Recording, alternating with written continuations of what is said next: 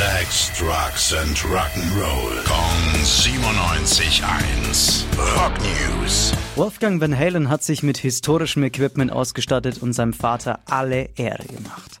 Heute hat er seine zweite Platte Mammoth 2 rausgehauen, inklusive Megasingle Take a Bow. Die hat er letzten Monat schon veröffentlicht und ja, die sticht auch nochmal ordentlich raus. Sieben Minuten Gänsehaut, ein krasses Solo und ein Chorus, der einfach geil klingt. Da hören wir jetzt auch direkt mal rein.